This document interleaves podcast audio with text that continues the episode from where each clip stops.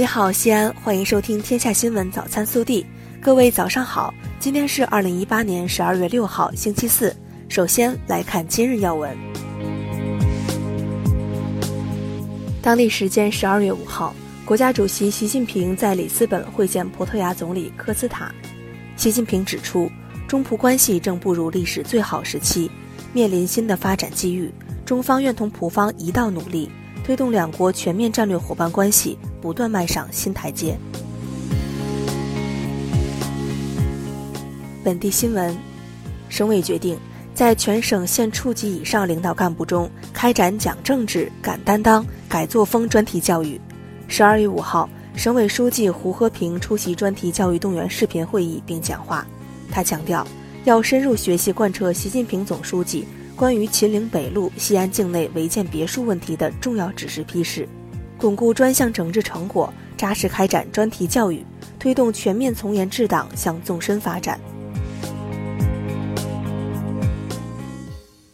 十二月五号上午，我市与中国国际文化传播中心在北京举行座谈会，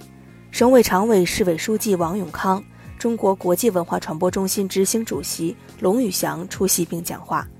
王永康表示，希望双方面向“一带一路”持续深化人文经贸项目合作，加快推进已开展的项目，抓紧落实即将合作的项目，不断拓展新的合作空间，助推大西安打造内陆型改革开放新高地。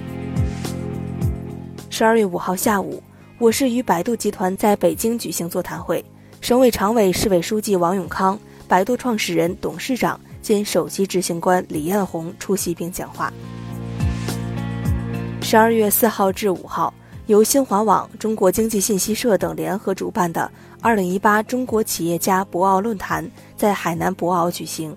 在五号下午举行的文化产业分论坛上，发布了二零一八中国城市文化创意指数。在参评的全国经济指标靠前的一百三十个城市中，西安综合指数排名第十一位，副省级城市排名第五位。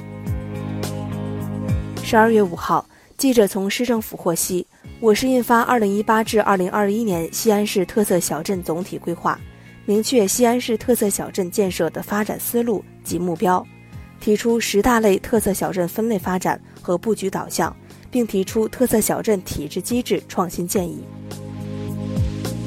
二零一八年西安市电子竞技发展论坛暨西安市电子竞技协会成立大会将于十二月八号在西安创新设计中心举行。论坛将邀请国内知名电竞产业嘉宾以及电竞企业代表参与，为古城电竞事业的发展出谋划策。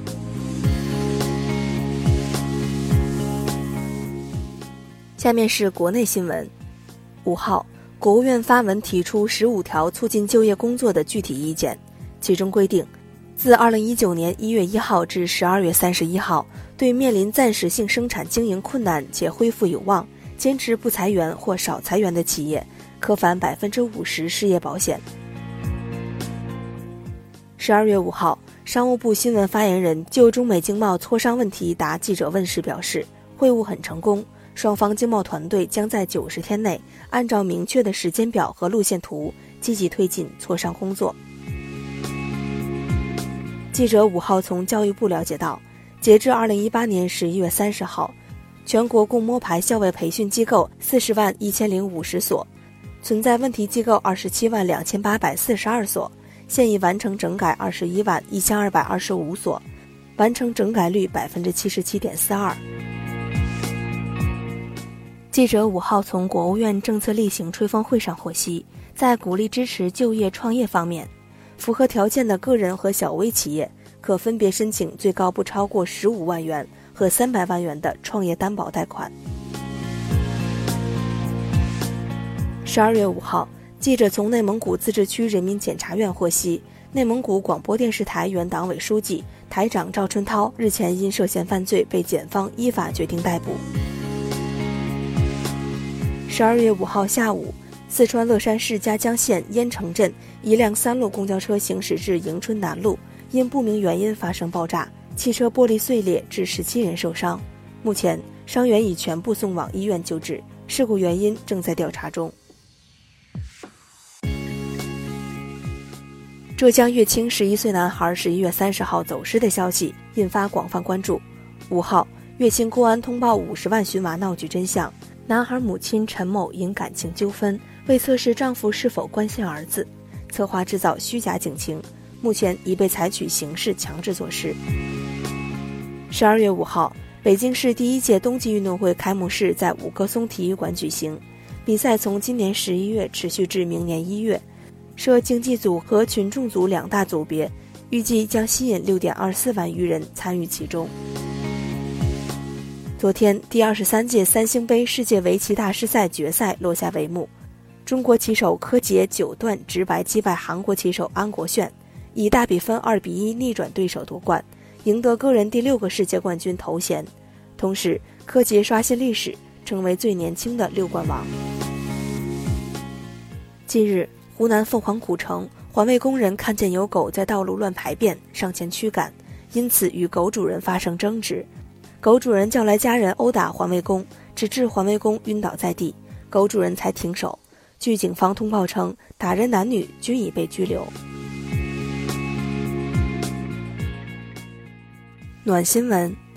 近日，天津一位网友在公交站旁拍下暖心一幕。寒风中，一位老爷爷一直高举着箱子，坚持给老奶奶挡风。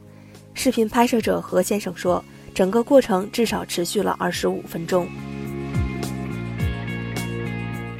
微调查：近日，重庆的陈女士称自己刚生完小孩一个月，在休产假，工资缩水，本想让老公支付这几个月开销，没想到老公却要求她之后还给他。陈小姐说：“老公月入一万五，并不差钱。”虽婚后一直是 A A 制，但老公的不懂变通让她感到心寒。这事儿你怎么看？